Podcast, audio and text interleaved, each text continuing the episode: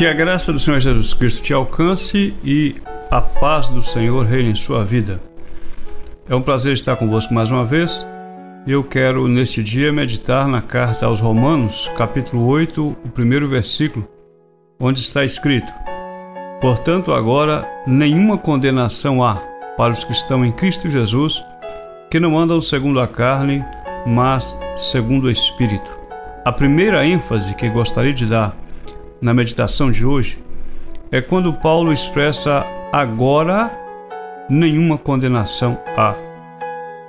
O que faz nos entender que se agora não há mais condenação, houve uma época em que esta condenação existiu. E de fato a Bíblia registra esta condenação.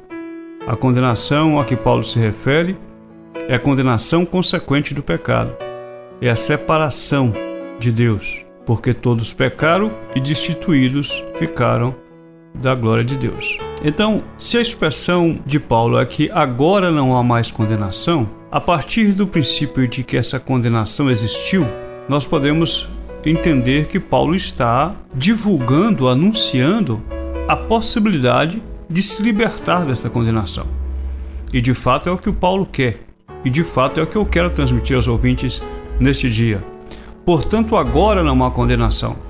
Se houve uma condenação e agora não há mais, qual que é o meio para se livrar desta condenação? Qual é a forma ou qual é o caminho que se deve passar para poder dizer, como Paulo disse, agora não há mais condenação? Onde está a linha que separa a condenação e a não condenação, ou a liberdade? O próprio versículo que lemos faz-nos entender isso. Agora não há condenação para os que estão em Cristo Jesus, que não andam segundo a carne, mas segundo o Espírito. Todas as bênçãos de Deus para nós estão condicionadas a nós aceitarmos ou não, crermos ou não, obedecermos ou não. Se nós queremos ficar livres de condenação existente para todos os homens, como consequência do pecado original, o pecado de Adão, e é bom que nós entendamos que Cristo se apresenta como a possibilidade de ficarmos livres desta condenação. É bom que nós entendamos que o fato de Jesus ter morrido e levado sobre si os nossos pecados não é a garantia de que todos os homens estão salvos, que nenhum pecado mais domina o homem, que não há mais condenação para o pecado. É a possibilidade de ficar livre da condenação. Uma porta se nos abriu. Se nós entramos por ela, nós ficamos livres da condenação. Se por ela não entramos, a condenação permanece sobre nós. Jesus é esta porta. A diferença entre o tempo da condenação e o tempo da libertação, ou a condição de condenados ou de livres libertados, é aceitar Jesus ou não. Houve uma condenação para todos, há uma salvação para todos.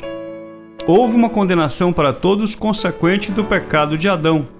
Há uma salvação para todos como resultante de nós aceitarmos ou não esta salvação.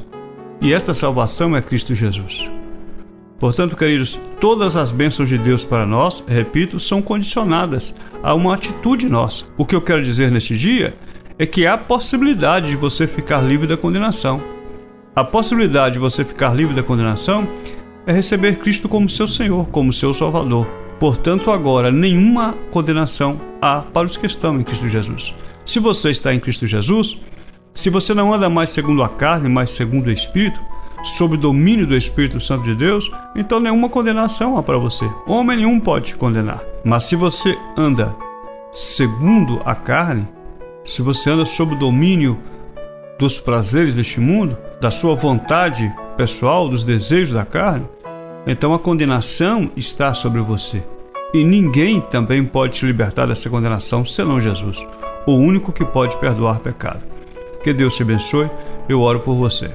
Pai, em nome de Jesus, eu agradeço pelo privilégio de estar ministrando a tua palavra e peço a tua bênção para cada um dos que nos ouve neste dia. Jesus, que a tua graça alcance de forma maravilhosa a cada um dos nossos ouvintes, livrando-os da condenação.